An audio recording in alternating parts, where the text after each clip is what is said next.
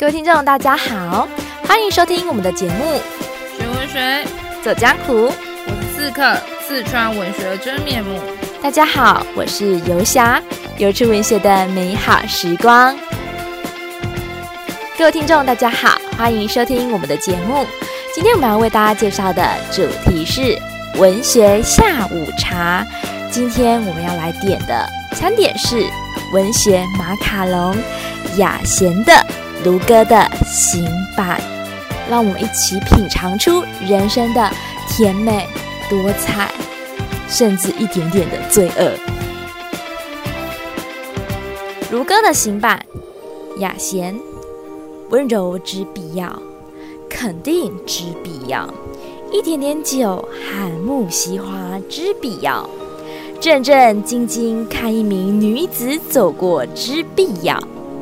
君非海明威，此一骑马认识之必要，欧战与加农炮，天气与红十字会之必要，散步之必要，遛狗之必要。薄荷茶之必要，每晚七点钟自证券交易所彼端，草一般飘起来的谣言之必要，旋转玻璃门之必要，盘灵西宁之必要，暗杀之必要，晚报之必要，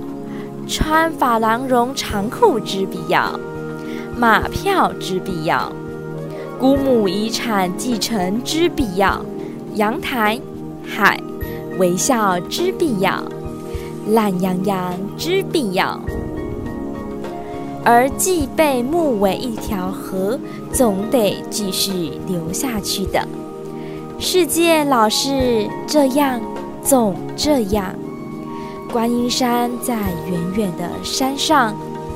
罂粟在罂粟的田里。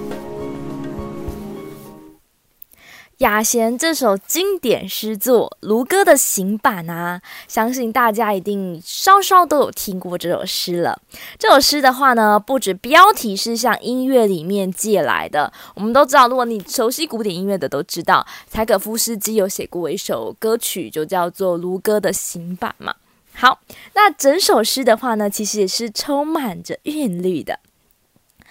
也能依循着音乐的逻辑哦，如开头的两句“温柔之必要，肯定之必要”出现了反复的韵律，然后来接下来从第三行开始啊，每一句都有“之必要”作为结束的模式不变哦，但句子的长度跟内容的节奏呢，却一直一直在改变哦，而你念下去会发现非常的顺畅哦，而且节奏有致哦。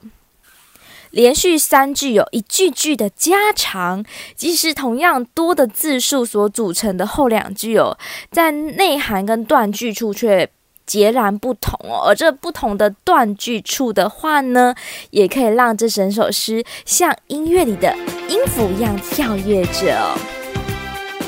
所以就非常的活泼跟多彩哦，那就象征着每一个人的人生哦。里面讲到每个人人生都有一些什么东西是必要的哦，而这个普罗大众的生命也就贯穿成我们人类的一场历史演变哦。所以呢，这首诗的话，你可以讲说是一个人的人生之必要，也可以讲是人类历史之必要哦。这就是雅贤诗的某一种宏观性。那各位听众，在你的人生里面有什么是之必要的吗？此刻，你觉得呢？我觉得休息非常的必要，吃东西非常的必要，放假非常的必要，很多事都很必要。现在就是什么呢？我想现在就是懒洋洋之必要吧。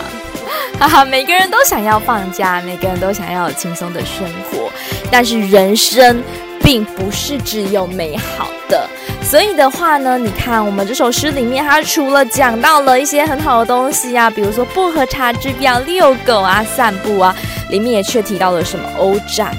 也提到暗杀，也提到了谣言，这都是人生中有一些不好的。生命就是起起伏伏，马卡龙虽然好，虽然甜美，但是吃多了难免会有一些罪恶感，因为摄取了过多的糖分，对不对呢？这就是人生。所以最后雅贤他里面就写到了，他说：“世界老是总是这样的，观音在远远的山上，观音是美好的，但人类世界里不是只有观音，不是只有山，不是只有漂亮的海，也会有罂粟。”所以他下面提到了罂粟，在罂粟的田里，人类世界有时候罪恶也是一种之必要。其实诗啊，我们往往会过度在意它的那个形式，那个里面的内容，但我忘记，其实诗是一种有韵律的文字，它其实也充满着音乐性。这是为什么雅贤如歌的行板让人耳目一新的原因，因为里面富含了韵律，富含了乐府的跳动，读一首诗，仿佛就在听一首优美的乐章一样。令人轻松，令人愉快，又令人可以深思，又令人可以反省我们的人生。所以，这样有深度的作品，今天就